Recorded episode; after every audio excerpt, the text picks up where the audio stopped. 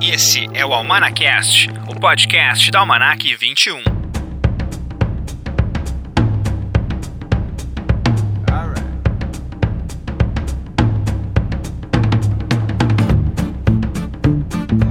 Olá, esse é o Almanacast, o podcast da Almanac 21. Eu sou Rodrigo de Oliveira, jornalista, crítico de cinema e editor-chefe da revista digital Almanac 21.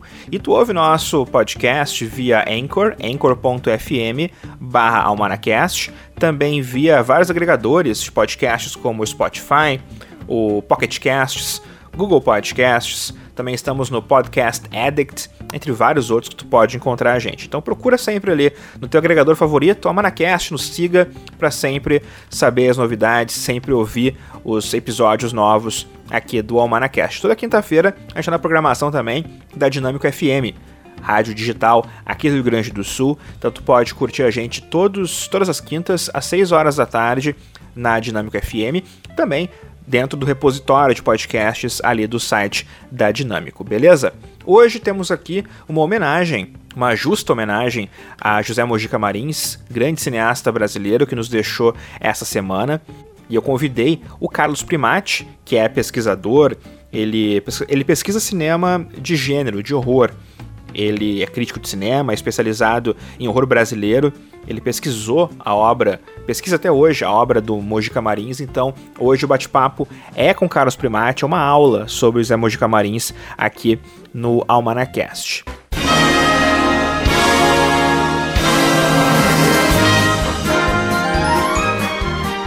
Mas antes do papo aqui sobre José Mojica Marins, eu quero falar para vocês o seguinte: temos nossa edição digital mais recente no site manac21.com.br e a edição é sobre o Oscar 2020. Semana passada a gente lançou a edição revisada e definitiva da edição.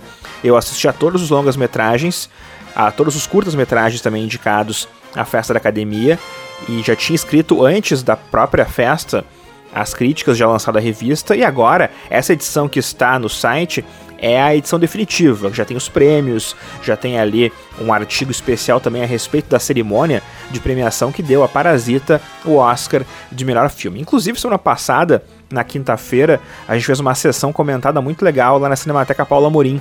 A Mônica Canitz, que é programadora da casa, ela esteve comigo batendo um papo a respeito do filme do Bong Joon-ho. A gente falou muito de cinema coreano, sul-coreano, Falamos também, claro, muito sobre o Parasita com a galera que estava lá na sessão, aliás, sessão lotada para curtir Parasita no cinema. E depois muita gente ficou para ouvir a gente batendo um papo, né? Conversamos com muita, muitas pessoas que estavam por lá, então, querendo curtir Parasita. E Parasita segue em cartaz lá na Cinemateca Paulo Amorim, para quem não conhece aqui em Porto Alegre. A Paulo Amorim fica ali na Casa de Cultura Mário Quintana. É uma casa muito legal, um espaço muito legal para curtir cinema no centro de Porto Alegre, nossos parceiros já com Tomazes. E então vocês podem curtir Parasita ainda no cinema ali na Cinemateca Paulo Amorim. E a revista digital vocês podem comprar na manac21.com.br, apenas R$ 9,90, 120 páginas com muito conteúdo para que você possa curtir então a premiação clássica de Hollywood que chegou na sua edição de número 92 agora em 2020.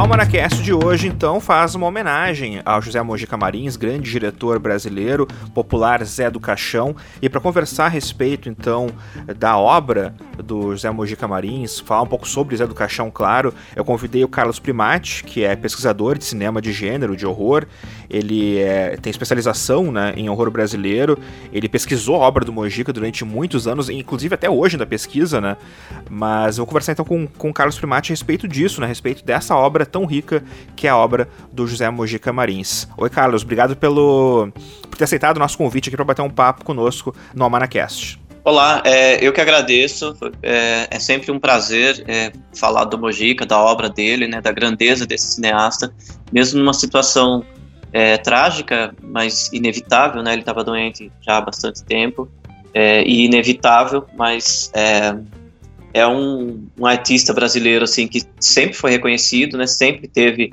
é, um peso e uma importância no, na nossa cultura, no nosso cinema, mas é sempre uma, uma maneira, uma oportunidade de, de resgatar isso e sempre a gente está sempre falando para pessoas que não conhecem o Zé do Caixão ou ainda não quebraram uma barreira de entender a grandeza de, da arte dele, do cinema dele. Então é sempre um prazer é, ser convidado para para poder debater isso. Pois é, Carlos, porque muita gente talvez conheça o Zé do Caixão de forma superficial, pode apenas lembrar, sei lá, das unhas grandes, da, da cartola, das vestimentas pretas, da, da forma como ele falava e como ele amaldiçoava né, na, na televisão ou no cinema, mas além disso, claro, ser obviamente partes importantes do personagem Zé do Caixão, o José Mojica Marins era uma outra figura, né? Acho que muita gente, algumas pessoas às vezes elas têm dificuldade até de ver a figura que era o Zé do Caixão e que era o Zé Camarins, né? É, com certeza. É, essa figura folclórica que ele criou publicamente,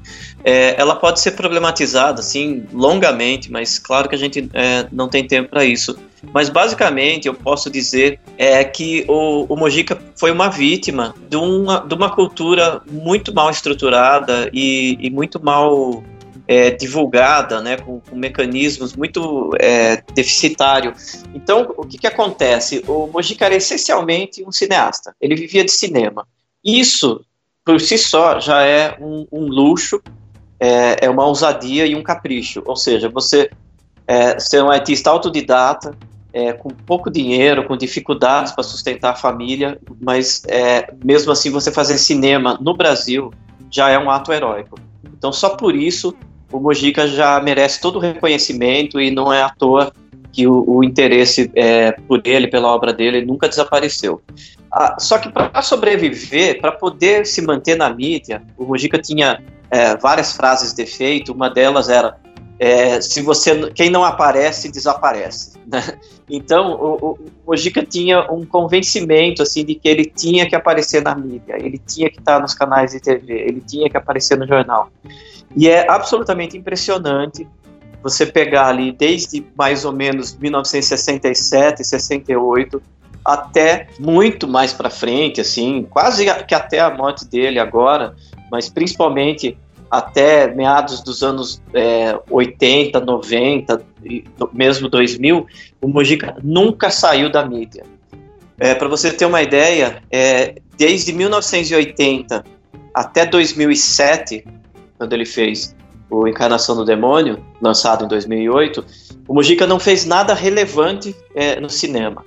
Ele fez é, participações em alguns filmes é, muito ruins, né, artisticamente, tecnicamente, e foi o, momento em que ele fez filme pornô, esse tipo de coisa também para sobreviver. Só que nesse período absurdo, esse vazio entre 1980 e 2007, ele nunca desapareceu da mídia, ele nunca saiu é, ele nunca ficou é, esquecido, caiu no ostracismo, nada. Por quê? Porque ele sempre tinha essa capacidade de se reinventar e de, de inventar mentira mesmo, falar que estava fazendo um filme, que estava planejando tal coisa, tal, vários projetos infrutíferos dele, mas que botavam ele na mídia. Foi o período que ele fez o Cine Trash também, apresentando sessões de filmes de terror na, na TV Bandeirantes. Então, é, é, essa figura pública folclórica, é, eu acho que até indigna mesmo, do, desse Zé do Caixão público, digamos assim, que aparece em programa de TV que não tem absolutamente nada a ver com cinema, com cultura, nada. Ele ia em programa de Ana Maria Braga, esse tipo de coisa que dificilmente traria é, algum fruto né, para a carreira dele. Essa figura pública era é, algo que o Mojica acho que construiu instintivamente é, por necessidade, acima de tudo, né? É, para, como eu falei, colocá-lo na mídia, ele sempre está em evidência, mas aquilo não representa a arte dele. É isso que, que deve ser fixado. É, se você fala quem é Mojica Marins, é um cineasta, então você só pode avaliá-lo, você pode, só pode ter contato realmente com, com a grandeza e a importância que ele fez assistindo aos filmes dele. O que é a vida? é o princípio da morte. O que é a morte? É o fim da vida. O que é a existência? É a continuidade do sangue. O que é o sangue? é a razão da existência.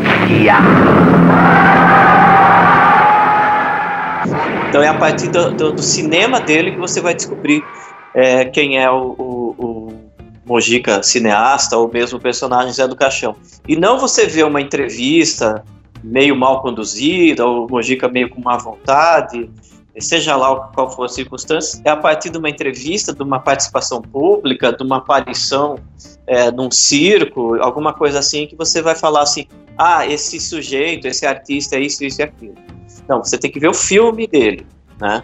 Inclusive eu defendi isso por muito tempo e depois por uma coincidência mesmo eu acabei sendo é, um dos responsáveis de colocar os filmes dele de volta ao mercado e teve uma completa revolução e redescoberta da obra dele. Uma notinha pessoal, assim. É, eu tive bastante contato com o Mojica num período que ele estava é, bem ativo, bem saudável, bem disposto e tal. E eu chamei ele para alguns eventos, alguns eventos pontuais, assim. É, algum lançamento de livro, alguma coisa assim. E eu sempre chegava com uma certa cautela, assim, porque eu não sabia qual podia ser a reação dele. E eu chegava para ele e falava: Olha, Mojica, é, adoraria que você pudesse ir né, no lançamento do nosso livro é, e tal coisa, mas é, eu queria que você fosse como meu amigo, né, como um, um parceiro nosso. Então, é, vai relaxado, vai à vontade, bota sua camisa branca social, não precisa levar kit de Zé do Caixão, que é cartola, capa, etc, etc. Tu queria um Mojica, não o Zé, né? É isso que tu queria dizer, né? Exatamente. E ele me agradeceu. Eu falei, ah, Primato, você não imagina como isso é, é, como é bom ouvir isso, como isso me faz bem. Porque é muito desgastante ficar fazendo performance de Zé do Caixão o tempo todo.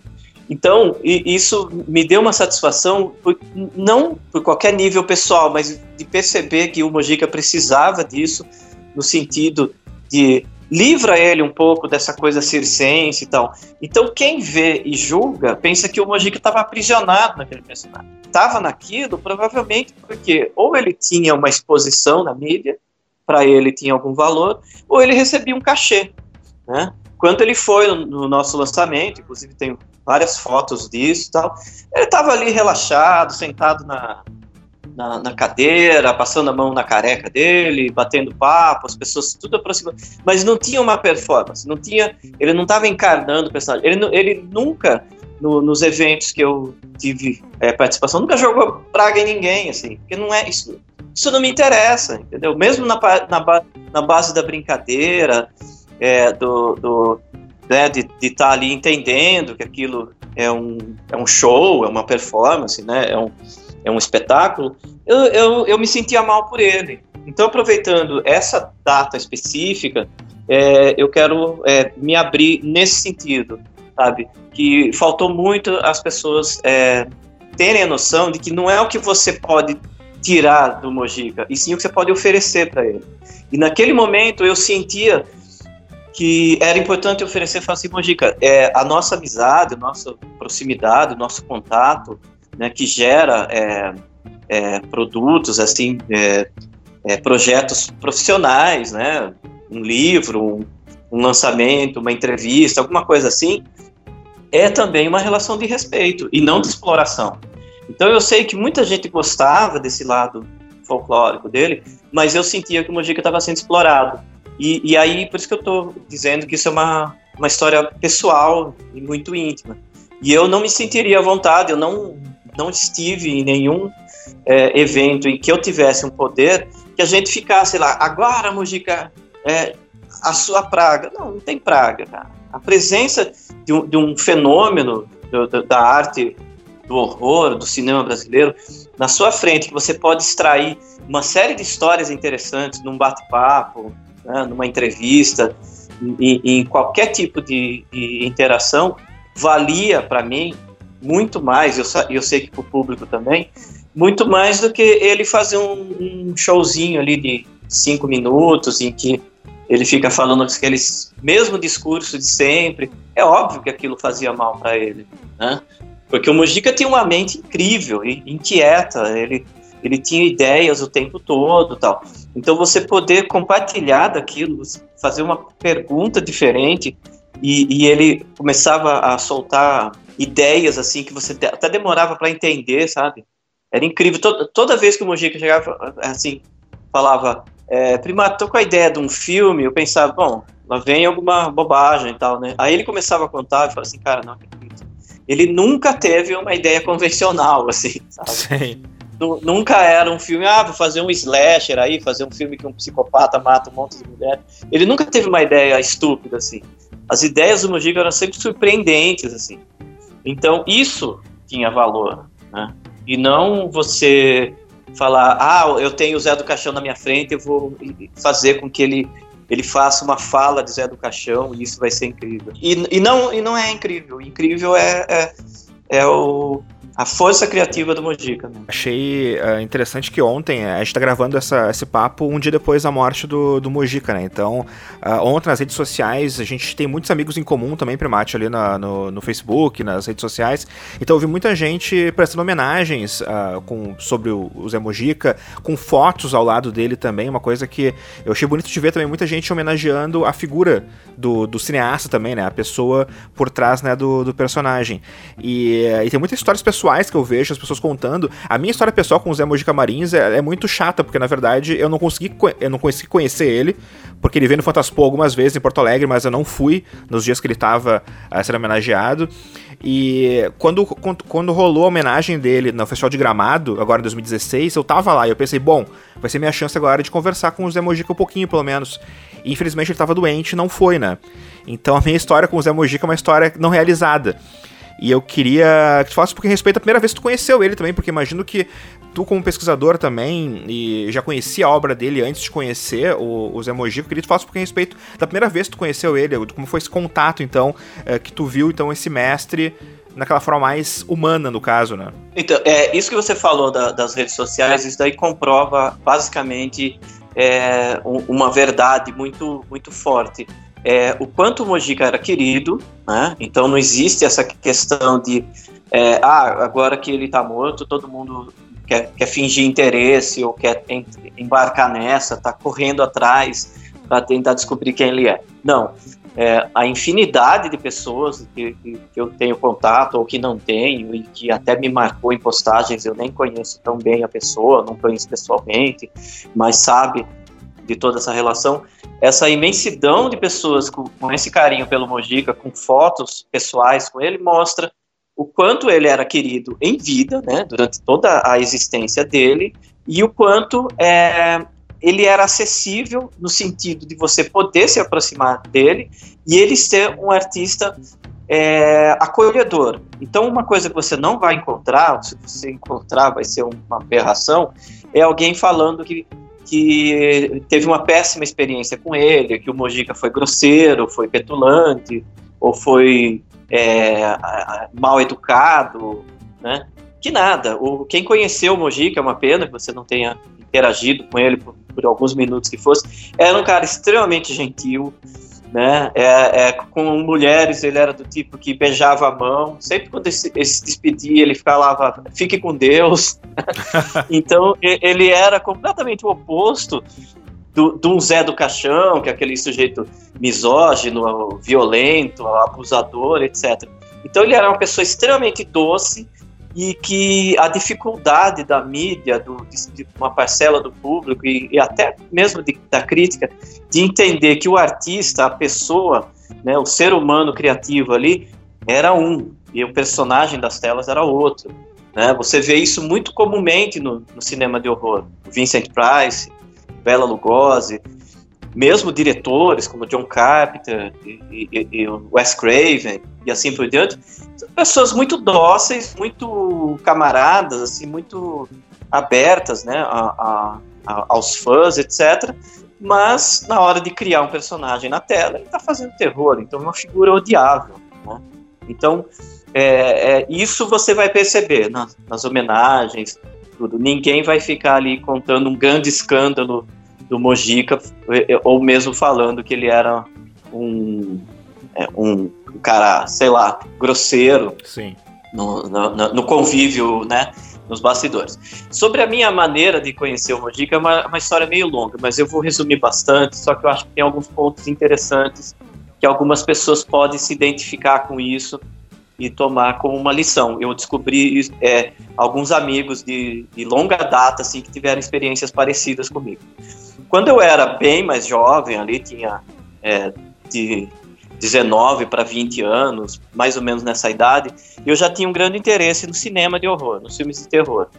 E estava é, numa fase em que o videocassete era mais ou menos uma novidade, então essa ideia de que você podia ir na locadora, pegar 15, 20 filmes, levar para casa e ter né, um, uma quantidade enorme de, de, de coisas para explorar, né, filmes para conhecer, e filmografias para ir completando, né, de, de, de, tudo que interessava, era muito fascinante, assim como continua sendo fascinante hoje em dia por vários outros mecanismos que você consegue chegar a esses filmes. Sim. Mas o videocassete era uma novidade muito grande, porque pela primeira vez você não precisava ficar esperando o filme começar na TV ou estrear no cinema. Então esse momento de poder escolher a hora que você vai apertar o play era muito interessante.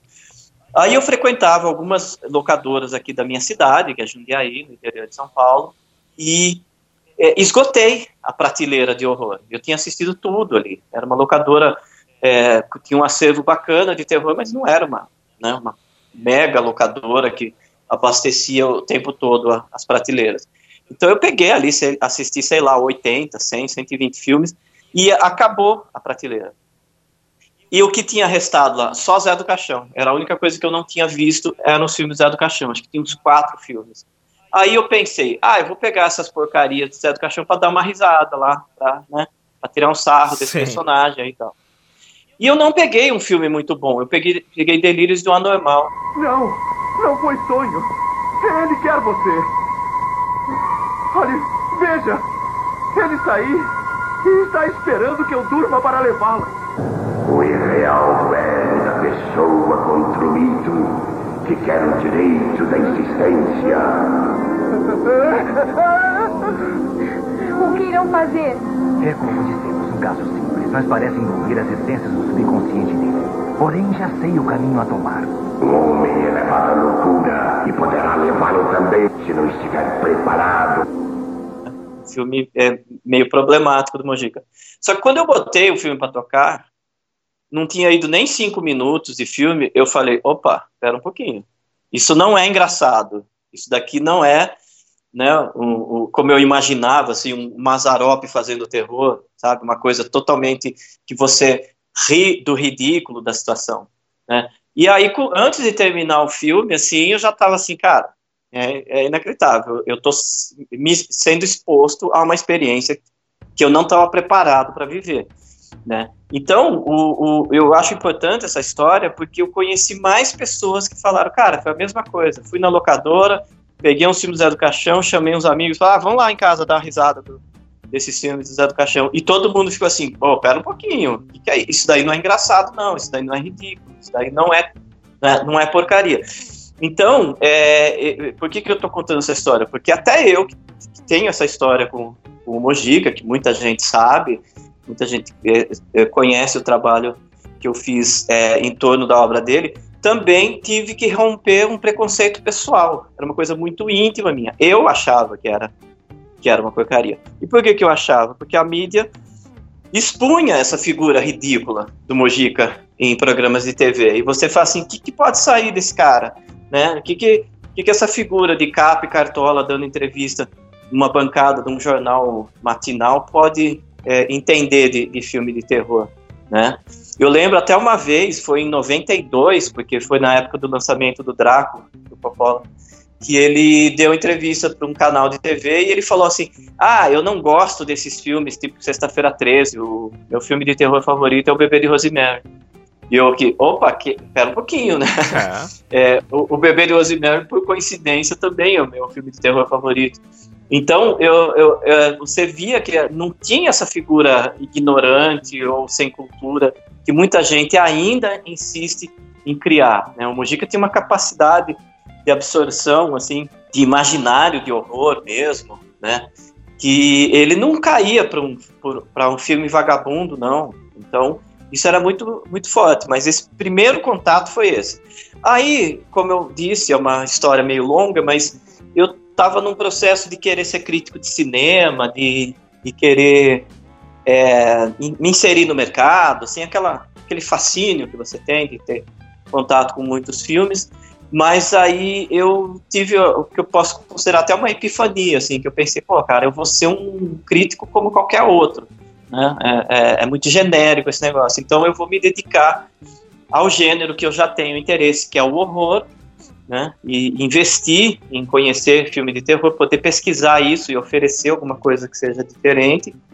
E um, algum tempo depois eu senti uma necessidade de, de fazer algo pelo horror brasileiro, né? pensei, ok, é, eu posso ficar pesquisando, assistindo, escrevendo a respeito do horror mundial, mas é, e o meu país, né? Que é tão carente, é tão mal é, catalogado, registrado, né? A memória da cultura e do cinema brasileiro são, são muito precários, tal.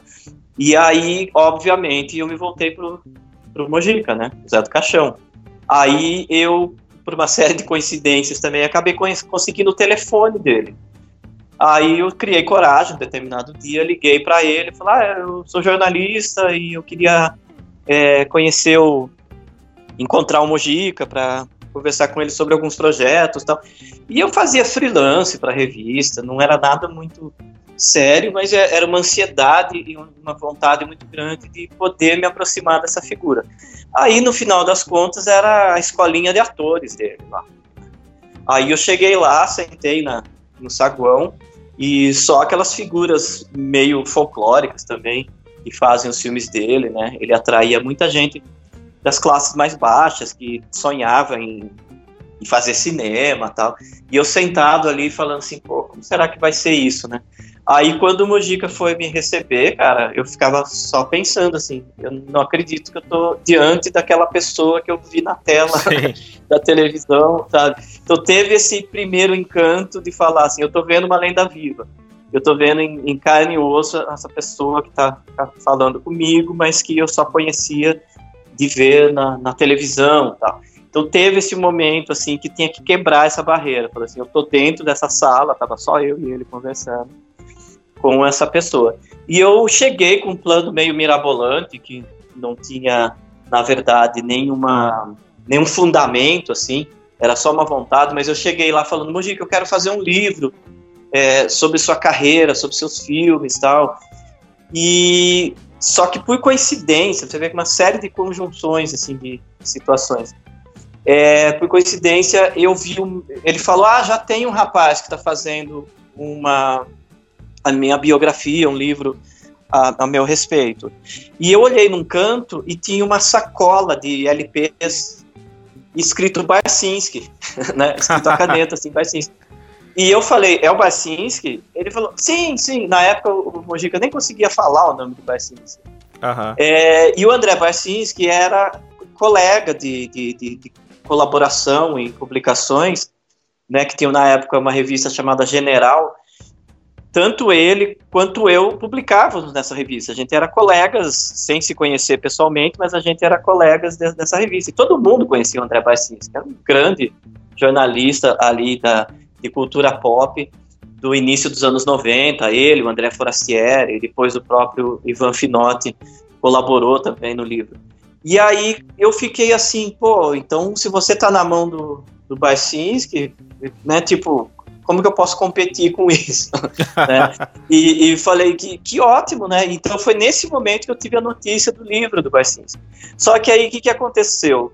Não sei se pela minha ansiedade, pela minha, pelas minhas ideias, ou se realmente eu fiz alguma coisa é, certa, mas o Mojica é, gostou muito de mim imediatamente, né?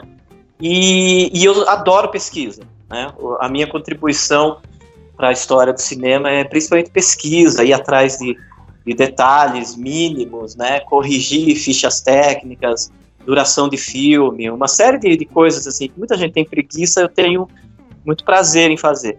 E aí a minha ideia não era escrever uma biografia do Mojica contando né, os perrengues que ele passou, a dificuldade para lançar filme. Isso daí é, é, uma outra área que não me interessa muito. Eu me interesso muito pra, pela obra da pessoa. É, o convívio que a gente tem com a pessoa né, é algo pessoal, é íntimo. Mas o trabalho, para mim, ele tem sempre que render a partir da obra e não a partir da pessoa. Sim. E o Barcinski, o Ivan Finotti, eles queriam contar a vida do Mojica. O cinema dele, a, a, obra dele, ia entrar naturalmente nessa história, claro. Mas a vida dele era mais importante. Uma biografia sobre o, o criador e não sobre a criação. Né? E aí, o que, que aconteceu? O Mojica, por ter gostado de mim, por ter me visto ali como uma pessoa que poderia contribuir, me indicou para o Barcinski, para o Finote, para eu contribuir com o livro deles.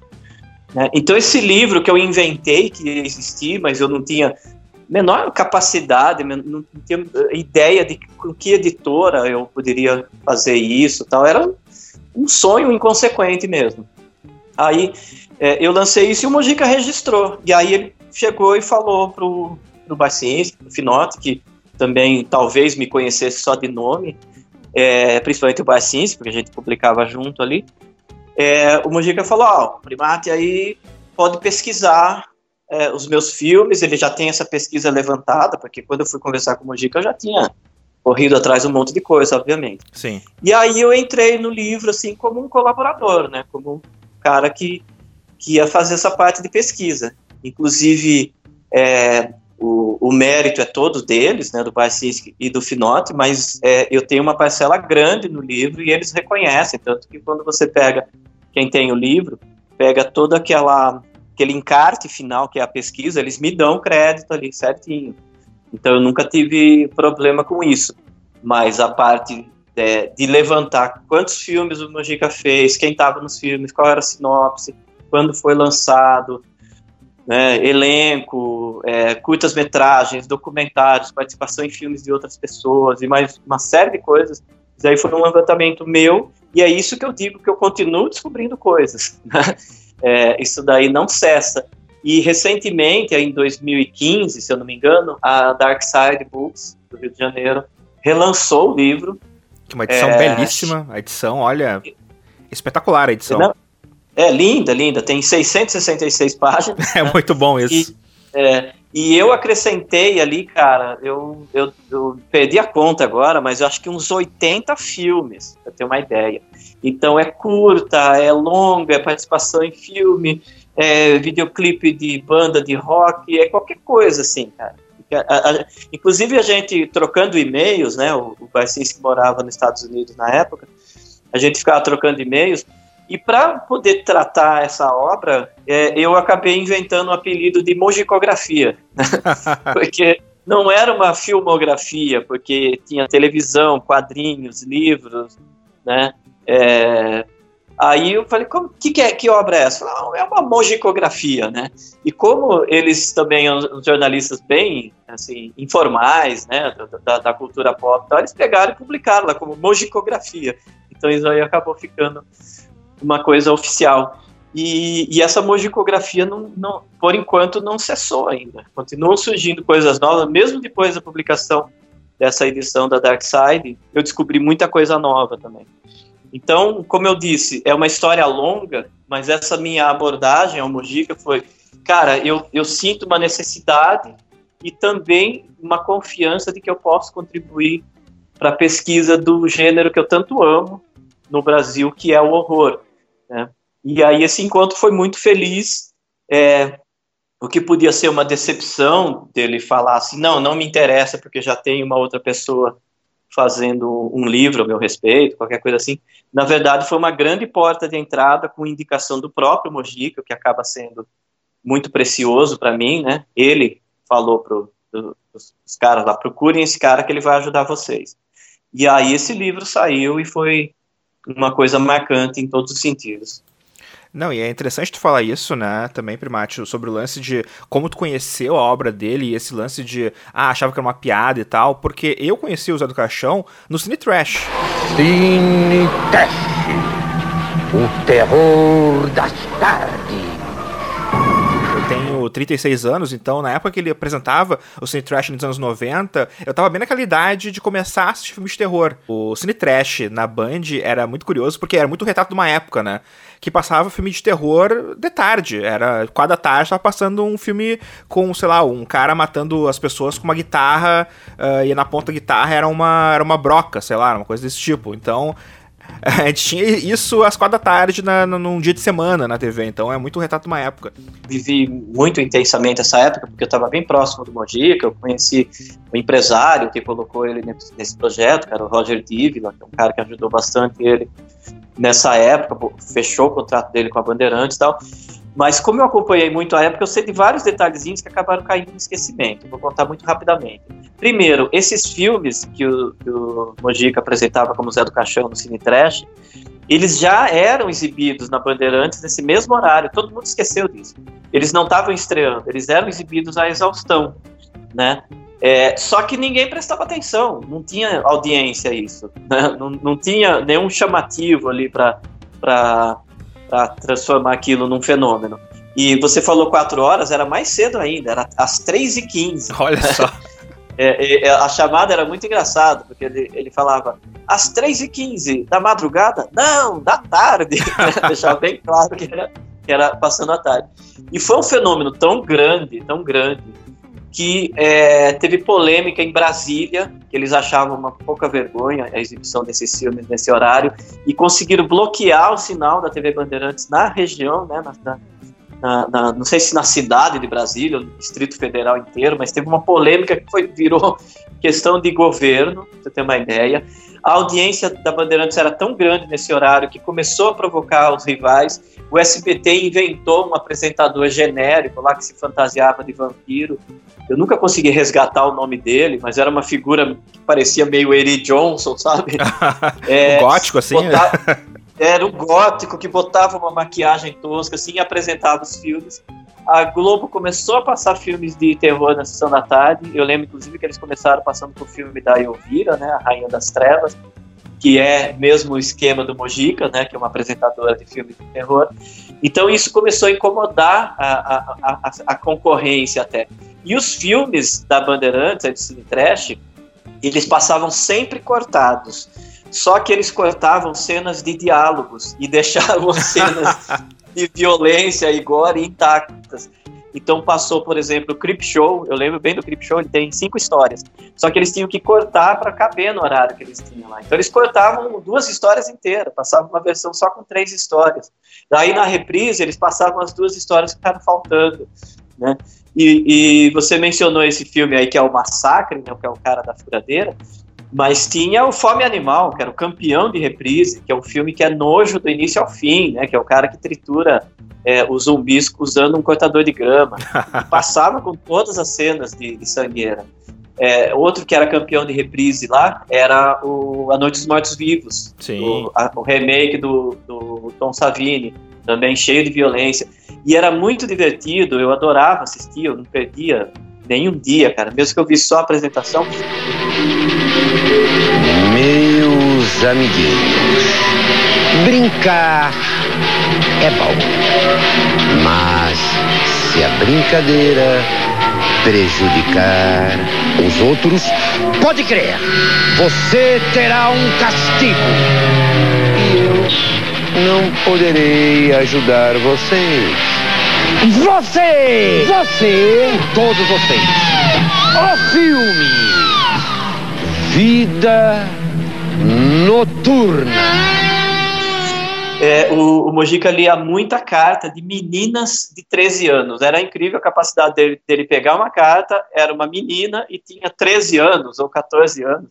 Então a gente vê toda a formação de uma nova geração de, de, de fãs de filmes de terror que eram adolescentes, pré-adolescentes assistindo a esses filmes, né?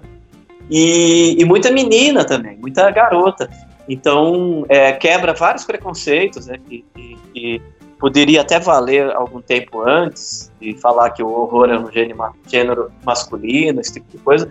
Mas eu, eu teve ali, e hoje em dia eu conheço muitas dessas pessoas, algumas são cineastas, são pesquisadoras, que falam assim: meu primeiro interesse por terror foi assistir filme do Zé do Caixão, foi assistir filme no, no Cine Trash. Notei que o povo dessa cidade é muito supersticioso. Desculpas para esconder o medo. Na realidade, são todos uns covardes. E você não tem medo? De alma do outro mundo? Hum. Posso ter algum medo dos vivos, mas para eles tenho a minha defesa. Bem, não se pode negar que a noite está realmente fria e sombria. É uma noite como qualquer outra. Quantos nascem e morrem nesse dia? Você tem toda a razão. Eu também não acredito nessas bobagens. Não tenha medo, é a velha bruxa. E, e eu fui assistir o primeiro filme do Zé do Caixão só lá em 2003, 2004, eu acho. E eu comecei com o, o filme clássico, né? Comecei com o, sei lá, um, o grande filme dele, que é o A Meia-Noite Levarei Sua Alma, né? De 63. E eu me impressionei na época ao ver o filme, porque o filme ele, ele é a história ela é muito bem contada ele tem uma, umas coisas assim que são impressionantes para que ele ter feito na época aqui no Brasil também porque a gente tem que saber né que é filme de baixo orçamento né não é um filme que tem dinheiro para um não é um filme que dá para ser uma um, um épico e as coisas que ele fazia no filme nos anos 60 eram impressionantes para um guri de, sei lá, 20 anos vendo em 2000 e tantos o filme, sabe? Então imagina como foi para as pessoas da época, nos anos 60, verem esse filme. Então acho que é importante também fazer essa, é, esse destaque, né? Como ele era um cara que conseguiu fazer nos anos 60, com baixo orçamento, uma obra que até hoje ainda impressiona. Esse é um caso sério para mim, porque é, é um dos meus filmes favoritos do Mojica. A, a, acima desse, em termos de preferência, para mim, só o Ritual dos Sádicos mas eu acho A Meia-Noite Levarei Sua Alma um filme, inclusive, superior à, continuação, que é o Esta Noite Cada Noite o Cadáver, que ele fez em 67, com muito mais dinheiro, ou com algum dinheiro, né? Um elenco enorme e tal, mas eu acho que o primeiro tem uma força incrível. E recentemente, no, no segundo semestre do ano passado, em 2019, eu tive o privilégio de poder apresentar um curso extenso sobre a, a história do horror brasileiro no MIS, em São Paulo. É, e eu pude dividir em várias aulas os temas. E uma aula especificamente eu dediquei a tentar fazer uma desconstrução é, narrativa e, e, até mesmo técnica é, do A Meia-Noite Levarei Sua Alma. Foi uma coisa até bem demorada, mas era uma, uma coisa que, que, eu queria muito apresentar aos alunos, porque, eu, como eu costumo dizer, é muito fácil é, é, muito até preguiçoso e cômodo você chamar alguém de genial, ou falar que é, chamar alguém de gênio, ou falar que algum filme é genial, alguma coisa assim. É, mas você é, exemplificar e defender e teorizar é o que realmente falta e, e é necessário. Então chamar uma dica de gênio é muito fácil, não custa nada. Mas você entrar num debate, você até tentar falar com uma pessoa que pensa diferente, e apresentar suas ideias de um modo que pelo menos seja respeitado é o, o, o que é mais necessário para ter um resgate da importância e do tamanho que é o, o Mojica. E esse filme, eu falava para os alunos, e repito aqui, com muita sinceridade, eu demorei tipo 15 anos para conseguir decifrar o filme. Né? Eu sempre gostei muito do filme, ele sempre me chamou muita atenção, ele sempre me soou muito bem, assim, mas é, de falar que eu realmente entendi, né, toda a potência do filme, toda a ousadia, aonde que ele vai criando os pontos de virada ali, isso eu demorei muito tempo para decifrar. E eu me sinto satisfeito hoje com o que eu vejo no filme, mas pode ser que daqui um ano eu pense diferente. Né? E você é, falou que é, o filme sustenta essa força, é outra coisa importante a se dizer, porque é, praticamente todo mundo sabe da, da, da recepção é, e do carinho que o, o Mojica tem fora do Brasil, como Coffin Joe, essas coisas. E a pessoa que querer, que quiser é, defender a, a, ideia de que o gringo, né, o estrangeiro, olha para o Zé do Caixão pelo exotismo, pelo bizarro, é, é muito ingênuo, porque você não vai ficar investindo seu dinheiro ou seu tempo ou dar uma capa de revista ou fazer uma entrevista simplesmente porque uma pessoa é exótica. Né? Essa questão do exotismo caiu já faz tempo. Né? Inclusive o exotismo só prejudicou Mojica, nunca ajudou. Então, o que esses estrangeiros percebem é uma ousadia, é uma coragem, é uma inovação, é uma, um destemor que você não vê, por exemplo, no, cinema americano da mesma época, que era regido por uma série de regras, né, de, de, de, de, bom mocismo, etc. e tal. É, e, e, vários outros pontos que seria muito demorado abordar aqui, mas que o Mojica inova é, é, no filme dele. Mas só para fazer uma brevíssima passada, assim, pelo, pela meia-noite levar, levarei sua alma, de, de todo esse processo que eu fiz de desconstrução, eu vejo o seguinte: ele começa com uma metalinguagem, porque tem uma, uma bruxa apresentando o filme e falando para você não assistir aquele filme, para você ir embora do cinema. Péssima noite para você, meus amiguinhos corajosos. Guardem bem estas palavras a todos aqueles que viram velório, um rosto pálido e um cadáver. A todos aqueles que não acreditam em almas penadas. Ao que saírem deste cinema, tiverem que passar por ruas escuras, sozinhos, ainda tempo. Não assistam a esse filme. Vão embora! Então é uma coisa meio shakespeariana, meio, né, é, Macbeth, a, a, a bruxa é, te avisando do, do que, da, maldição que vem a seguir. E aí essa bruxa que está conversando com você como alguém que fala com o espectador de cinema, depois ela se transforma em uma personagem do filme. Então o Mojica já propõe uma das grandes ousadias do, do cinema, que é você quebrar a quarta parede. É um personagem da história conversar com o público. Então ela não é só uma personagem aleatória que está é, fazendo essa advertência, ela é efetivamente alguém que faz parte da história do filme. E enquanto ali você está vendo ela como uma espécie de atriz fazendo uma performance, dentro do filme você vai ver só a personagem. Né? Então o Mojica criar esses dois universos paralelos logo na primeira cena do filme é de uma inteligência absurda. Aí quando começa o filme, primeiro que a primeiríssima cena do filme é um enterro. Então o, o, o Mojica já estabelece que o tema do filme é a morte, é o caixão, é o túmulo, né? E, e, e é essa figura totalmente misteriosa que é o próprio Zé do Caixão.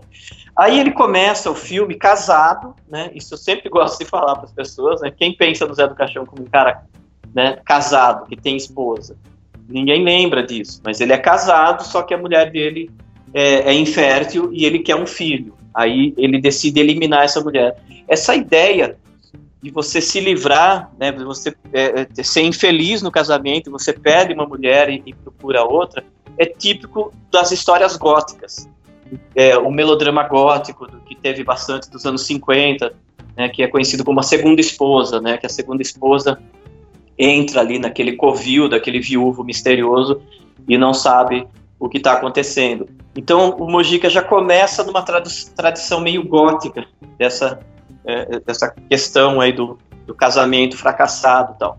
Aí ele se transforma num terror explícito que o, o, o Zé do Caixão começa a caçar ali a, a, a, as, as, desavenças dele, lá, os pessoal que ele briga no bar, ou ele mata o melhor amigo para poder ficar com a, com a, mulher dele e tal.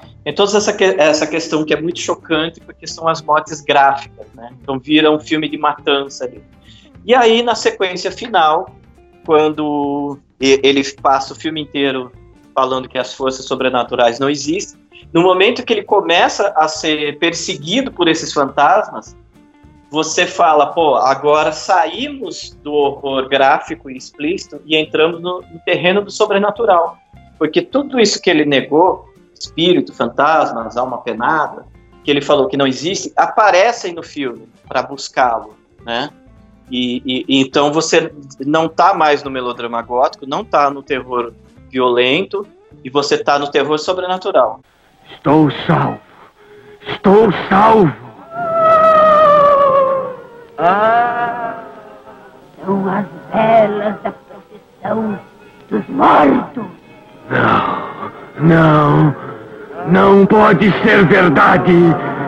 Tem que ser uma alucinação. Só que ao mesmo tempo, por uma série de circunstâncias, por exemplo, o Zé do Caixão se embebedou um pouco antes disso, ele rouba uma garrafa de pinga no, despacho de macumba lá e bebe essa, é, essa garrafa, é, ele tá meio delirando. E ele próprio fala, o personagem fala assim: não é possível, isso só pode ser uma alucinação. E é a sequência final em que ele invade o cemitério e morre louco. Ele morre de medo, literalmente morre de medo. E, e aí a gente tem uma dica bem interessante de que você pode estar diante de um horror, é, um horror psicológico. Ou seja, ele está imaginando tudo aquilo. Aquilo não está realmente acontecendo. É a mente dele que surtou, né, que perdeu completamente as faculdades ali, e ele enlouquecido com essa dúvida, né, afinal, é, fantasma existe ou não, ele tem esse surto dentro do cemitério, sozinho, tanto que algum personagem é, fala, ah, ouvimos barulhos, eles só ouvem barulhos do Zé do Caixão, né, ninguém ali mais viu fantasma, nenhum outro personagem do filme vê os fantasmas, ou seja, o Mojica sai do gótico para o terror é, é, explícito, para o horror sobrenatural, para o horror psicológico. Num único filme, que é a estreia dele no gênero, né, um filme que ele gostava de dizer que ele escreveu em uma noite, né, ele teve um pesadelo, chamou a secretária dele, ditou ali o filme e ela escreveu toda a história. Então, dizer que esse filme é impressionante é até subestimá-lo. Né? Esse filme é espetacular, é um fenômeno, é, é grandioso, é, isso que eu estou falando muito rapidamente, eu demorei muito tempo para desconstruir, ou seja, o filme que apresenta novidades o tempo todo, o tempo todo, assim. Muito recentemente, como eu falei, né, nesse curso do MIS, eu voltei a revisitar algumas cenas. Eu convido a quem conhece o filme, ou vai assistir pela primeira vez, pegar esse filme e ir na cena que ele mata o Antônio. Ele vai até a casa do Antônio, que é o namorado da Terezinha, e ele fica falando dos planos de casamento dele e, e o Zé do Caixão fica cercando esse personagem e acaba matando ele num, num impulso ali é, homicida. É, quem, principalmente quem faz cinema, é crítico de cinema, assista essa cena e veja a genialidade da câmera do Mojica, como ele movimenta essa câmera e movimenta os personagens, dando a carga dramática que a cena pede. Então, ele vai saindo do Antônio quando ele está fazendo esse discurso de ah, eu e a Terezinha nos amamos e vamos comprar uma casinha e viver feliz. A câmera vai saindo do, do, do personagem e, e, focando o Zé do Caixão com uma cara de recalque, de ódio, de, de total é, desprezo por aquele discurso, né? E aí ele mata o Antônio é, é golpeando ele com objeto pesado, lá uma estátua, alguma coisa assim, e, e a câmera já fechou no rosto do, Zé do Caixão. Ou seja, ele vai tirando dramaticamente assim, do discurso dessa vítima impotente e, e indefesa e vai para o grande vilão da história. Essa cena, sem exagero nenhum, a movimentação dos personagens, a, a decupagem toda, é nível de um Orson Welles, de um Hitchcock. Né? Ele tem a carga dramática e o suspense, a construção, e até a, a, a, opção de não mostrar a violência, né? Porque quando ele golpeia a cabeça do, do Antônio, ele, ele já está fora de, do quadro, né? Não está mais é, em cena. Então, o, o, que o Mojica faz nessa única cena é o cinema mais puro possível que, que se poderia ver no, num filme desse gênero, no Brasil, nessa época, sem orçamento. Tudo isso que você falou. Então, é, essa intuição, essa situação autodidata do Mojica como cineasta era impressionante. Né? A gente vê vários outros cineastas anteriores a ele, posteriores a ele, que não sabiam o que fazer com a câmera. Né? O, o cara, às vezes, até queria contar alguma história ali que tinha algum mínimo interesse, mas era uma câmera estática, preguiçosa, é, imóvel ou mostrando coisas que não faziam sentido, sabe? A pessoa tá, tá falando uma coisa, tá mostrando uma parede, qualquer coisa assim. Então, a, a câmera do Mojica, você pode assistir cena a cena, assim, você fala, cara, ele, ele sabe o que ele está mostrando, ele escolheu é, esse ângulo, esse ponto de vista, esse enquadramento, tal. Então, é a capacidade do Mojica como cineasta era absolutamente impressionante. Por isso que ele continua sendo estudado e a cada época que passa, cada ano que passa, na verdade ele está num patamar superior, ele está indo para as faculdades, ele está sendo tema de mestrado, de doutorado, de pós-doutorado. né, temas de livros que analisam é, a obra dele. Então não é um cinema ordinário e medíocre que é, resultaria nisso. Ninguém sustentaria um trabalho acadêmico no exotismo, né? Então você você tem ali um material absurdamente rico para analisar, o que faz com que o Mojica seja um gigante no cinema de horror, independente de ser Brasil ou mundo, mas também um gigante do cinema brasileiro, do cinema latino-americano. Né? O, o, nos últimos anos, sempre quando surgia alguma algum comentário falando sobre cineastas, assim, eu falava, o Mojica é o maior cineasta latino-americano vivo. E aí a tendência era as pessoas concordarem, falar assim, quem mais é? Né? É, muito recentemente, tristemente, e, e, com bem menos mídia, a gente perdeu num intervalo muito pequeno o Nelson Pereira do Santos é, e, o, e, o, o, e o Roberto Farias, né? dois gigantes também, se você olhar a, a carreira do Nelson Pereira do Santos e do, do Roberto Farias, você vai falar assim, pô, aqui só tem filme que eu quero ver, né? Só tem filmes impressionantes. E, e mesmo essas pessoas, né, esses dois gigantes do cinema, tiveram pouquíssima repercussão na mídia. Né? E também tem obras muito respeitadas e, e, que merecem ser redescobertas e que muita gente viu e talvez não lembre, mas eram dois gigantes. Mas o, o Mojica está no mesmo patamar, até mais reconhecido, né? mais abordado, mais temas de, de matérias e retrospectivas, etc. Mas é, não é o exotismo, né, não é essa figura de cartola e capa que, que sustenta é, a importância do Mojica, e sim a capacidade dele como artista. Eu tenho que vê-los! Tenho que vê-los! Não! Não acredito! Não acredito! Primate, para fechar aqui, eu queria que tu falasse um pouquinho a respeito, e não posso deixar tu embora sem falar sobre isso, porque uh, eu sou colecionador de DVDs, né? Eu sou um entusiasta ainda da mídia física, DVD, Blu-ray, e tu foi um dos responsáveis pelo caixão do Zé do Caixão, né? Que é um projeto fantástico, né? E que é, e que é exemplo para muita coleção de luxo, né, pro mundo afora, porque realmente era um produto não só bonito esteticamente, mas também tinha muito conteúdo, né? Sim, sim. É, isso daí foi outra das coincidências da minha vida. Eu, é, eu acho que é, pode parecer meio cafona falar isso, mas eu, eu sempre falei isso. Não é agora com a morte do Mojica que eu tô é, falando isso, mas eu sempre senti, desde esse momento que eu fui procurar o Mojica, que era uma missão minha dar essa contribuição. É, eu, é claro que pra, é importante para minha carreira, para eu poder viver disso, que já é muito difícil, ainda mais nesse país. Eu sou um cara que vive de, de é, freelancers, né, de projetos, de, de, apresentar um curso aqui e ali, fazer uma curadoria tal. Né, eu, não, eu não sou um jornalista que, que me, me interessa em, em, me ligar um veículo, assim, não estou em, em momento para isso, né? Então, é, é, pequenos é, trabalhos são importantes para mim, mas eu realmente é, cheguei a esses projetos com uma ideia de que eu tinha uma missão, né, eu tinha uma obrigação, eu tinha que retribuir para a cultura do meu país o, o, prazer e a satisfação que eu tinha em conhecer a obra do Mojica.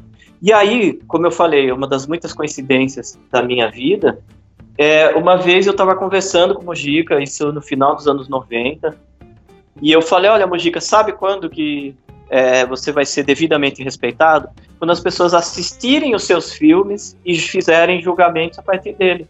E não olhando sua figura pública e, e numa entrevista tal. Você vai ser respeitado quando verem os seus filmes, porque faz muito tempo que seus filmes não são vistos. Né? Desde a exibição do cinema, né, o VHS era uma coisa é, meio é, é, é, rarefeita, digamos assim, né? Pouca gente ia na locadora pegar um filme de Zé do Caixão. Tanto que você pegava a fita, ela estava novinha. Você vê que aquilo não tinha sido alugado. E aí, numa feliz coincidência, quando surgiu o projeto de lançamento é, em DVDs, eu acabei entrando no projeto. E, e até uma oportunidade é, de falar como que surgiu essa, essa situação, porque eu conheci um grande parceiro nesse projeto, que foi o Paulo Duarte. Ele trabalhava na Cine Magia, eu tinha contato com a Cine Magia, e eu fiquei sabendo, através do próprio Mojica, que ele tinha fechado o contrato para lançar os filmes lá. E eu demorei um pouco para entender a situação, porque era outra empresa, mas eu descobri que na verdade foi o contato que eu passei para o próprio Mojica para conversar com uma distribuidora e resultou nesse, nesse acordo. E, e, eu fiquei meio enciumado, meio indignado que ninguém me avisou, né? Que, que, que eles estavam fechando o Mojica. Daí eu fiquei ali naquela uh, certa ansiedade.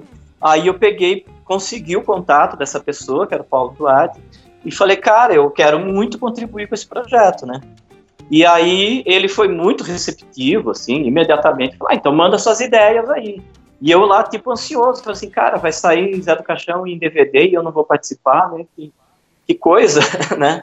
É, é, era muito importante ali. Aí eu desenvolvi o projeto, cara, e eu, eu posso dizer que foram seis meses de absoluta felicidade, assim, porque a gente desenvolveu uma coisa bem ambiciosa, eram seis é, volumes, é, construímos uma série de coisas que envolvia trilha de comentário, entrevista, curta-metragem, trailer, é, roteiro, é, inventamos um monte de coisa.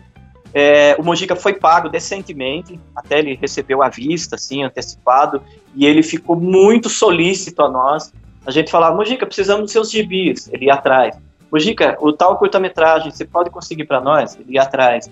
Mojica, vamos gravar as trilhas de comentário. Ele ia lá pro estúdio. Eu lembro que foi durante uma Copa do Mundo, acho que 2000 e... 2002, acho que foi. E aí a gente chegava lá para gravar e, e o Mojica comentando os jogos da Copa. Acho que era a Copa do Japão, então os jogos eram de manhã. E a gente ficava, ô, oh, você viu a Espanha lá, Mojica? Perdeu. Então, então era muito divertido, assim, era, era, era um convívio muito saudável, assim, muito gostoso mesmo. E, e o produto ficou a nosso contento. A gente teve várias ideias ali, resgatar os pôsteres originais, é, convidar novos artistas para fazer capas novas. Aí a gente tem gente ali como Fábio Cobiaco, Samuel Casal, Vitor Hugo Borges. Então foi tudo muito bacana. E, e eu estava conversando ontem com o Paulo Duarte sobre esse projeto, ou seja, uma coisa de muito tempo atrás que ainda rende para nós um reconhecimento do que foi fazer esse resgate. Mas a minha, meu interesse ali era se a gente jogar esse volume de informações do Zé do Caixão, do José Mojica Marins, no mercado, é, as pessoas vão poder falar assim, ok, agora eu conheço a obra do Mojica e posso falar a partir disso. E não por causa de uma aparição aleatória na televisão. E esse, essa coleção vendeu muito bem.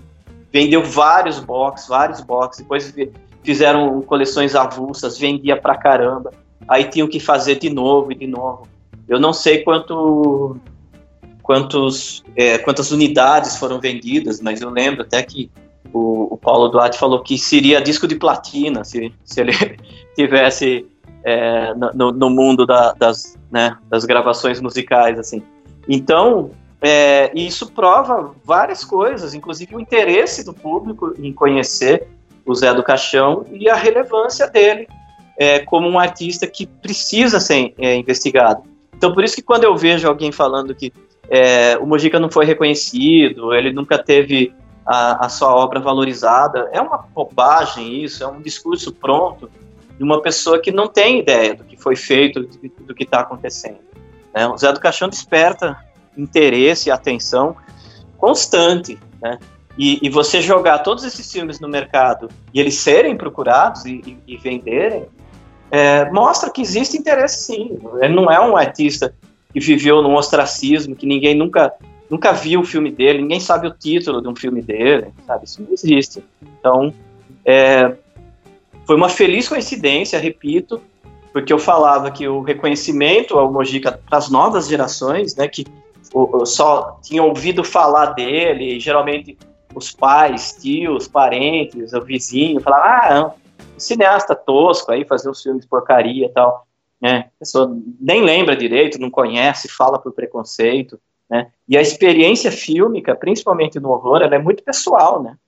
Então você vai ter uma, uma, uma experiência que é só sua, a, a maneira de que você vai depreender aquele filme é particular. Então você, alguém falar para você esse filme é uma porcaria, não tem cabimento, né? Você tem que experimentar aquilo. Então, o, o, ser um um facilitador de, de que é, essa obra chegasse a um público novo, porque o DVD era muito novidade na época, foi... Sim, 2002, né? Saiu em 2002 isso, eu acho. exatamente. Foi impressionante, foi incrível, assim, foi... Enriqueceu todo mundo ali, em, em termos de experiência, né?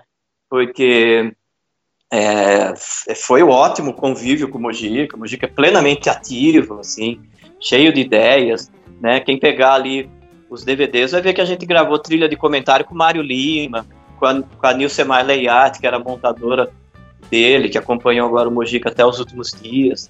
É, então a gente produziu entrevistas com o Rubens Francisco Luquete, que é um cara importantíssimo, a gente foi lá é, na cidade dele, Jardinópolis, gravar esse material com ele. É, então, o que a gente coletou ali, cara, é, a gente tem muito orgulho até hoje. E muitos cineastas que pretensamente são mais importantes que o Mojica, ou que as pessoas é, têm menos é, impulso de falar mal, é, não tem uma obra tão, tão bem documentada e mesmo, inclusive, é, que não desperte tanto interesse no público quanto o Mojica Zé do Caixão. Né? Ou seja, o Glauber Rocha, o Rogério Sganzello, o Júlio Bressani, o Nelson Pereira. Não que eles não mereçam, muito pelo contrário, todos mereciam. Mas o trabalho que a gente fez ali com o Mojica, é, ninguém teve capacidade de fazer com esses outros grandes cineastas que mereciam. Walter Hugo Cury, né? É, tem uma imensidão de cineastas no Brasil que são quase esquecidos, ou que a pessoa conhece o nome, é, consegue falar o nome de um filme e saiu daí não, não tem mais opinião, sabe? Não está na boca do povo, não está sendo discutido.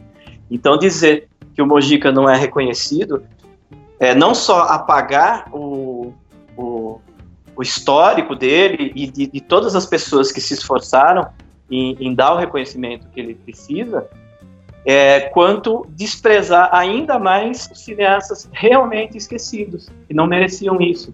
Né? Ontem eu vi uma postagem no, no Facebook sobre o André Tonati.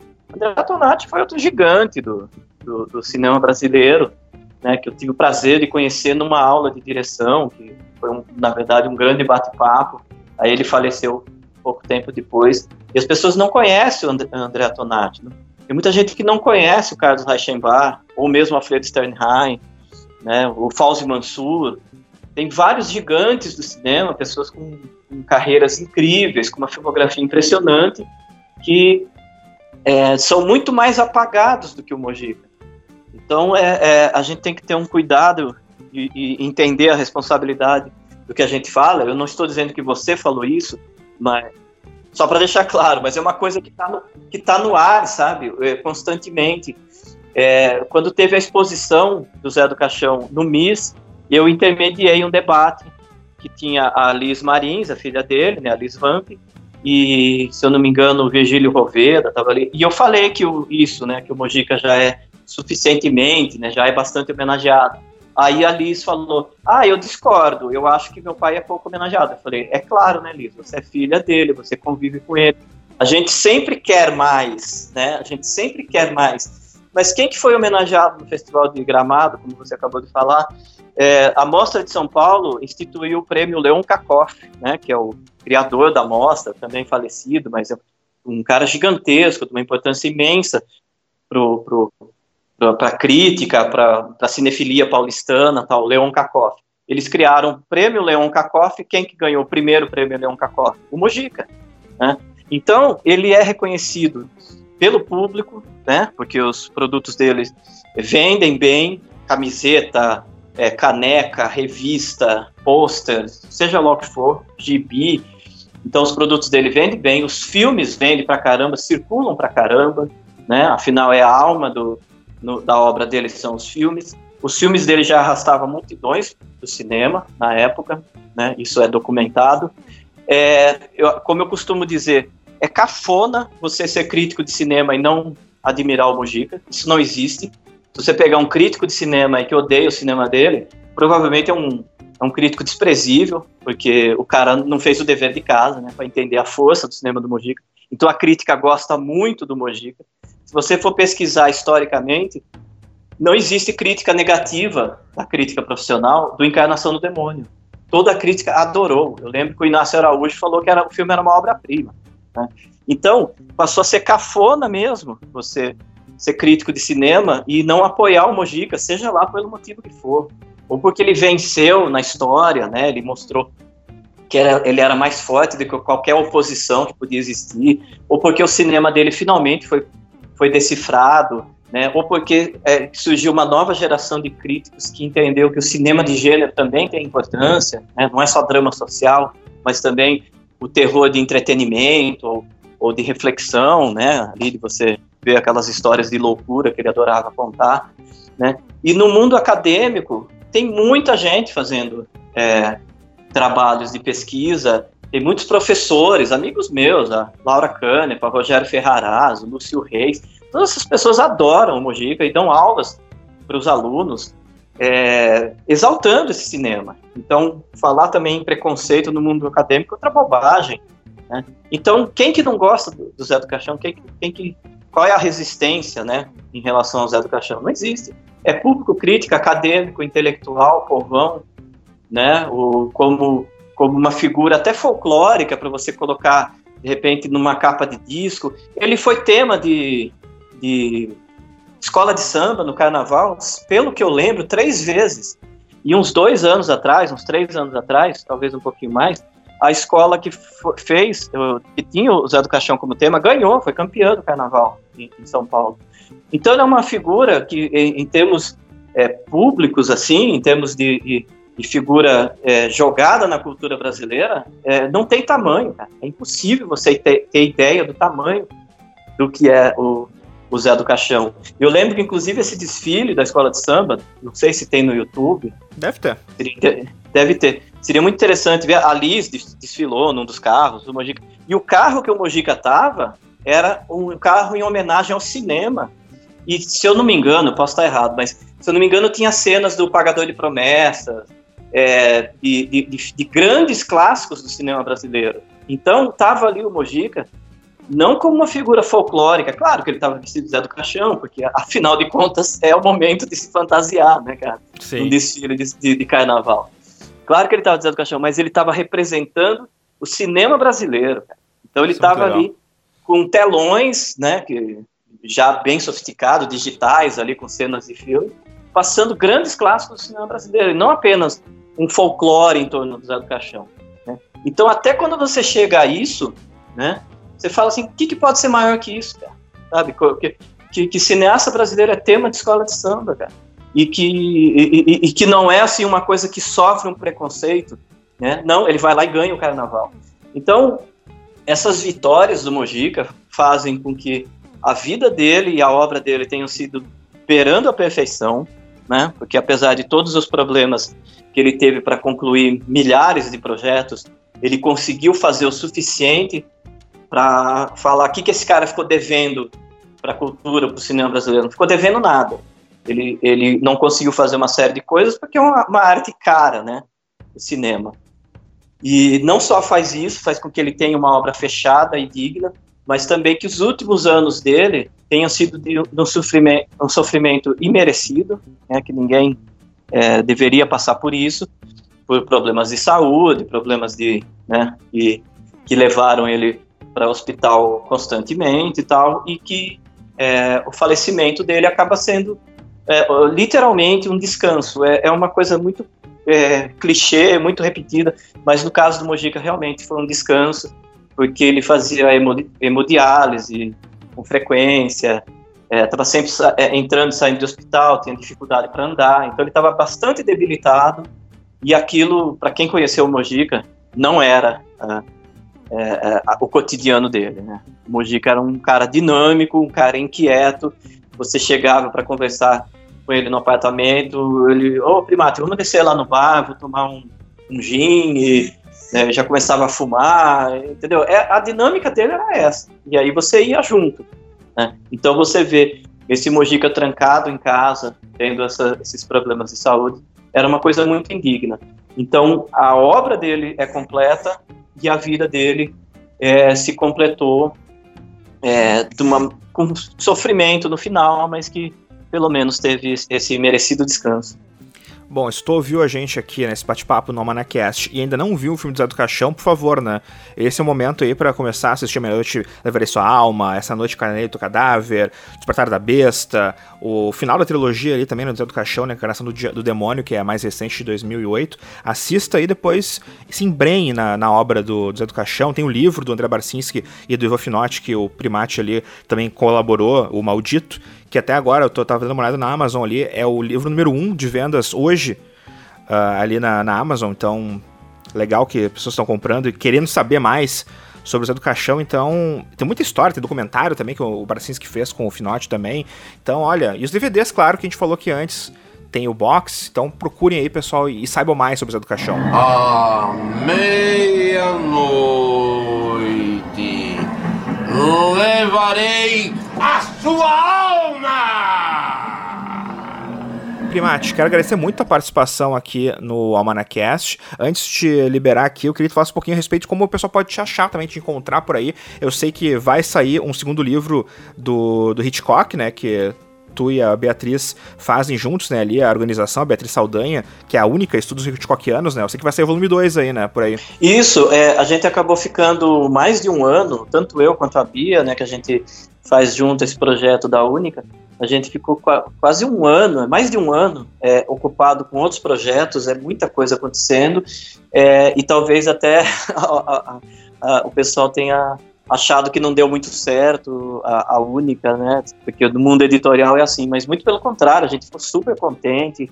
O, o livro teve uma repercussão legal. O Hitchcock é outra grande paixão minha, né? Hitchcock, Zé do Caixão, estão ali brigando ali para o, o, que eu me aprofundo mais né, na carreira. Então a gente está organizando sim a, a, próxima edição da Única. Ela é para ter periodicidade semestral, então para a gente garantir essa periodicidade, eu posso até contar é, um detalhe de bastidores, a gente está trabalhando com dois volumes simultaneamente, então a gente vai fazer o volume 2 e o 3 para garantir que o, o, próximo saia rapidinho, né? Porque a gente está se dedicando a vários outros projetos, como eu falei. É, em breve a gente deve anunciar é, um outro projeto editorial bem ambicioso aí que a gente está super ansioso e animado para começar a trabalhar nele. Claro que é sempre dentro do gênero do horror, né? Que a gente se dedica totalmente a isso. E para me encontrar é só ir no Facebook e procurar Carlos Primati, eu, ou no, no, Instagram também, acho que é C Primati, né? É só ir procurar. E eu ando um tanto ausente dessas redes, é, porque além da gente viver numa época meio conturbada, né, que tem muita coisa desagradável circulando entre as pessoas, né, uh, os ânimos precisam se acalmar um pouco, porque as relações interpessoais estão ficando bem complicadas. Mas eu ando um pouco afastado por causa de evitar certos certos estresses, né? Mas eu estou fazendo muito trabalho offline, digamos assim. Né? Então tem muita coisa que eu estou tendo que sentar e desenvolver que toma grande parte do meu dia. Então eu estou com uma interação um pouco menor, mas eu sou sempre avisado de alguma coisa. Muita gente me procura. É muito bacana trocar essas ideias e eu vou anunciar esses projetos por esses canais também. Então quem puder acompanhar eu tenho uma página chamada Filmoteca do Horror Brasileiro, é, em que é, eu postei muitos filmes e curtas, tal, mas pelo menos eu vou sempre atualizando elas com trailers de novas produções de filmes brasileiros de terror. Então tem muita coisa de Zé do Caixão ali, mas também muita coisa contemporânea. Então quem puder acompanhar ali é uma página bem bacana, até pioneira assim do, do tema, chamado Filmoteca do Horror Brasileiro. A Bia tem a Les Diaboliques, né, a revista Diabolique, que se pronuncia Le Diabolique, né? Mas a gente tem que falar o S para a pessoa entender. Sim, para eu achar depois. E, e, é, e, e, que é também voltado a isso. E a própria página da Únicas, que está meio abandonada, porque a gente está, como eu falei, investindo em outros projetos. Mas são as nossas três frontes, assim. Eu é, com a Filmoteca do Rio Brasileiro, a Bia com a Le Diabolique, e nós dois juntos com a Única, que a gente envolve muitas outras pessoas, inclusive em relação à Única, quem tiver ouvindo isso e tiver interesse em Hitchcock, é, e, e ter, também é, estudar Hitchcock ou escrever sobre Hitchcock, a gente não só tem esse livro né, à disposição para quem quiser ler, né, para quem quiser comprar e conhecer, mas também a gente busca, faz convocatórias para novos colaboradores. Então, muita gente, do, muitos jovens, inclusive, do mundo acadêmico, ou da crítica, ou simplesmente da pesquisa independente, é, chegam até nós e a gente encomenda um artigo, discute um tema ali que possa render um texto legal e a pessoa se torna colaboradora. Então é uma revista aberta a colaboradores. Né? Outros projetos a gente desenvolve é, entre nós, mas no caso específico da Única, ela existe para que é, novas pessoas participem uh, e, e, até pelo caráter periódico a gente quer sempre estar tá conhecendo pessoas novas. Que massa! Parabéns pelo trabalho de vocês. O Única é uma edição belíssima. A capa é, é, é Janet Lee, no caso, um desenho da Janet Lee no, no carro do Psicose, que é muito legal. É, essa capa, é, eu quero dar crédito, é do Cristiano Siqueira. O Cristiano Siqueira é um artista incrível, um artista gráfico impressionante. É, eu vou falar uma referência dele que acho que todo mundo vai conhecer. Quando teve o caso do assassinato da Marielle Franco, né, a vereadora do Rio, ele fez uma imagem muito bonita dela, nesse estilo, né, que mistura é, cores fortes com uma aparência meio de gibi, né, meio de pôster, assim. E essa, essa imagem que ele criou da Marielle, ela viralizou. Ela acabou indo parar até em blocos de carnaval, que é, fizeram uns prints gigantes, assim, então. Então, esse Cristiano Siqueira, que é o nosso capista, ilustrador, ele é uma pessoa talentosíssima. A gente escolheu ele a dedo, falou, nós queremos o Cristiano colaborando com a gente. É um cara muito gente boa, muito é, engajado, muito é, presente. E é, e é e legal que você tenha gostado da Única, porque apesar de ser uma, um projeto relativamente simples, ele tem todo um desenvolvimento. Essa capa que a gente fez, que tem essa aparência meio de gibi, meio, meio de história em quadrinho, com, essa, com esse desenho reticulado, né? A retícula são essas bolinhas na imagem, é que a gente queria dar a ideia de que o Hitchcock, ao mesmo tempo que ele é um cineasta completo, complexo e profundo, né? Ele tem um cinema é, que, que é, convida muito você investigar profundamente né, os mecanismos, a narrativa, o significado, né, o, a grandeza do Hitchcock como cineasta, ele também é muito popular, ele é muito voltado ao entretenimento. Então você assiste os filmes do Hitchcock para se divertir, com história de suspense, espionagem, seja lá o que for. Então essa imagem tem um pouco essa ideia, ao mesmo tempo que existe a complexidade de um filme como Psicose, né, que ele é um bom entretenimento também. Tanto que essa imagem ela é colorida artificialmente, todo mundo conhece o Psicose, e, e, sabe que a imagem é preto e branco. E a gente falou Isso. Cristiano, ó, coloca umas cores aí que você achar legal, um, um azul claro, uma coisa assim. Ficou então, muito é, legal. É intencional. Eu falei, vamos pintar essa imagem, vamos deixar ela colorida, né? Eu tenho ideia até de quando for é, fazer filmes coloridos, a gente ter a liberdade de mudar as cores. Né? Um, uma parede azul pode ficar amarela, né? Claro. Então, a, a, brincadeira é um pouco isso, né? Esse mundo dos quadrinhos, que também não é tão é, superficial quanto muita gente pensa, mas é essa ideia do, do, do lúdico, né, do divertido, combinado com a análise é, complexa, profunda, né, que tem a ver com outro tema da revista, que é a chave, né, que você que tem a edição deve ter visto que a chave está muito presente é, na revista, a ideia é que a chave destranca o, né, as portas e o conhecimento e o pensamento. Então é muito prazeroso fazer isso. E fica o convite aqui, Carlos, para você e para Beatriz, quando lançarem o Única Volume 2, aqui no Manacast, bater um papo comigo a respeito de Hitchcock, né? Vai ser um prazer. Nossa, seria sensacional. Ah, como é muito trabalhoso é, fechar livros, assim, a gente talvez acabe lançando ele só em agosto, que é o aniversário do Hitchcock, né? 13 de agosto, a gente lançou anteriormente. Então, você é, pode querendo nos convidar, né, pode ficar um, podcast aí para agosto. Já vou marcar aqui na agenda já do nosso Manacast, agosto 2020. Aí, aí o público também descansa um pouco, porque eu falo demais. cara, foi uma aula, cara, foi uma aula que eu te ouvi falando sobre Zé do Caixão, e eu espero que o pessoal tenha curtido aqui e busque, uh, vou usar aquele jargão, busque conhecimento, né, Mas, mas que. Porque esse momento que a gente vive, que parece que a ignorância tá tão, tá tão acirrada, e algumas pessoas elas têm até às vezes orgulho de dizer que não sabem alguma coisa. Poxa, procurem, saibam mais. E, e Zé do Caixão é um cara tão rico, tanta coisa legal que ele fez, tanta coisa importante. E, e não, não, importa, tipo, agora ele morreu. Eu sei que muita gente às vezes tem, tem, tem aquela coisa, tipo, ah, agora porque morreu eu vou começar a ver. Mas não, não importa. Se, se for motivo, se for esse motivo para que tu conheça o Zé do Caixão, que tu compre, sei lá, o livro lá do Barcinski pra conhecer mais, ou tu vai ver o documentário, ou ver os filmes dele, bom, que seja, mas pelo menos tá tendo um conteúdo interessante nesse momento que é triste para todo mundo, claro, mas um momento que tu pode usar para saber mais a respeito desse grande Zé Mojica Marins. Né? Exatamente, e inclusive você falou do, do, do, clichê, né? Mas um outro clichê, né? Quem, quem morre é a pessoa, e a gente lamenta a pessoa, um amigo, uma, uma figura pública, né? É, é sempre desagradável, mas a obra dele é, é imortal. A gente falou do Hitchcock, o Hitchcock morreu em 1980. Eu era molequinho quando ele morreu, eu lembro que passou um. Bem Globo... nascido era. É, ele passou um, passou um Globo Repórter dele. Aí, meio de zoeira, meio de brincadeira, meio de uma maneira descontraída, eu falo que a gente, né, nós é, que fazemos a revista, principalmente os, os colaboradores, nós somos pós-Hitchcock, né? Porque a gente chegou no mundo, né? Muita gente chegou no mundo como gente e como é, é, pesquisador quando Hitchcock já não, não estava mais entre nós. Então é a obra dele que fica e que nos interessa. Então ele, como pessoa, está morto há muito tempo, mais de 40 anos, né? Então a gente tem que se concentrar é, na obra da pessoa.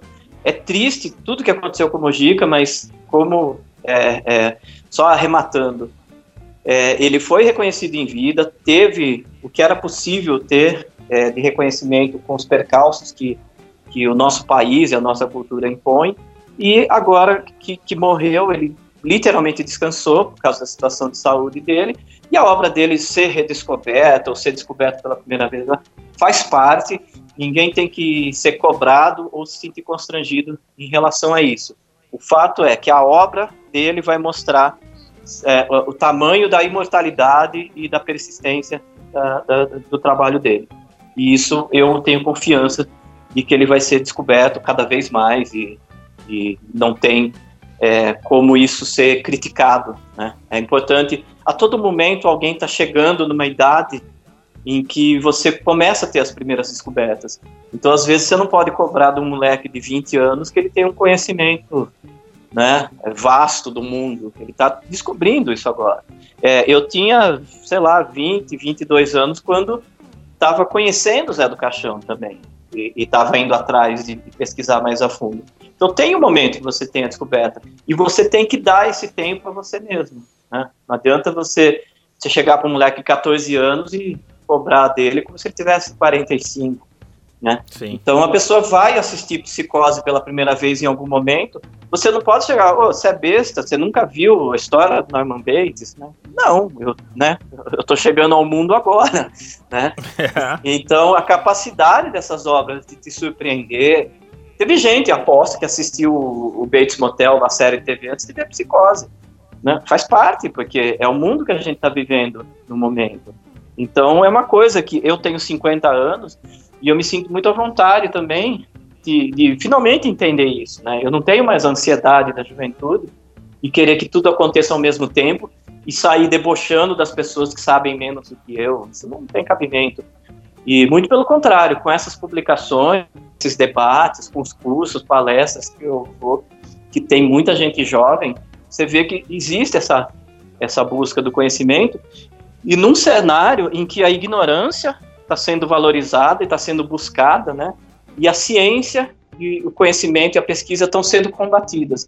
É um cenário surreal, absurdo, e que só mesmo a iniciativa individual mesmo, é, que seja, como você falou, entrar na Amazon e comprar o, o, o maldito para conhecer o, né, a história do Mojica e ir atrás dos filmes, que é mais importante ainda tal. Então, a, a, muitas vezes essa é uma busca muito individual, porque em termos institucionais, a cultura, o conhecimento, a ciência, a pesquisa, é, a educação é, estão sendo é, alvos né, do, da, das instituições, o que é um absurdo.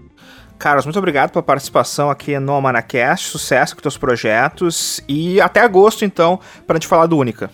Perfeito, obrigado. É um dia triste, mas é, a oportunidade, como eu falei, de falar de uma obra tão rica é, é, também pode deixar frutos para muitas pessoas.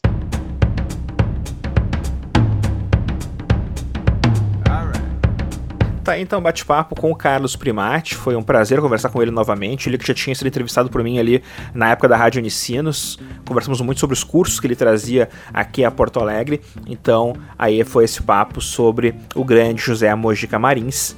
E fica, né, como eu falei ali no final do papo, o convite para vocês conheçam mais sobre o Zé do Caixão, assistam os filmes que realmente valem muito a pena.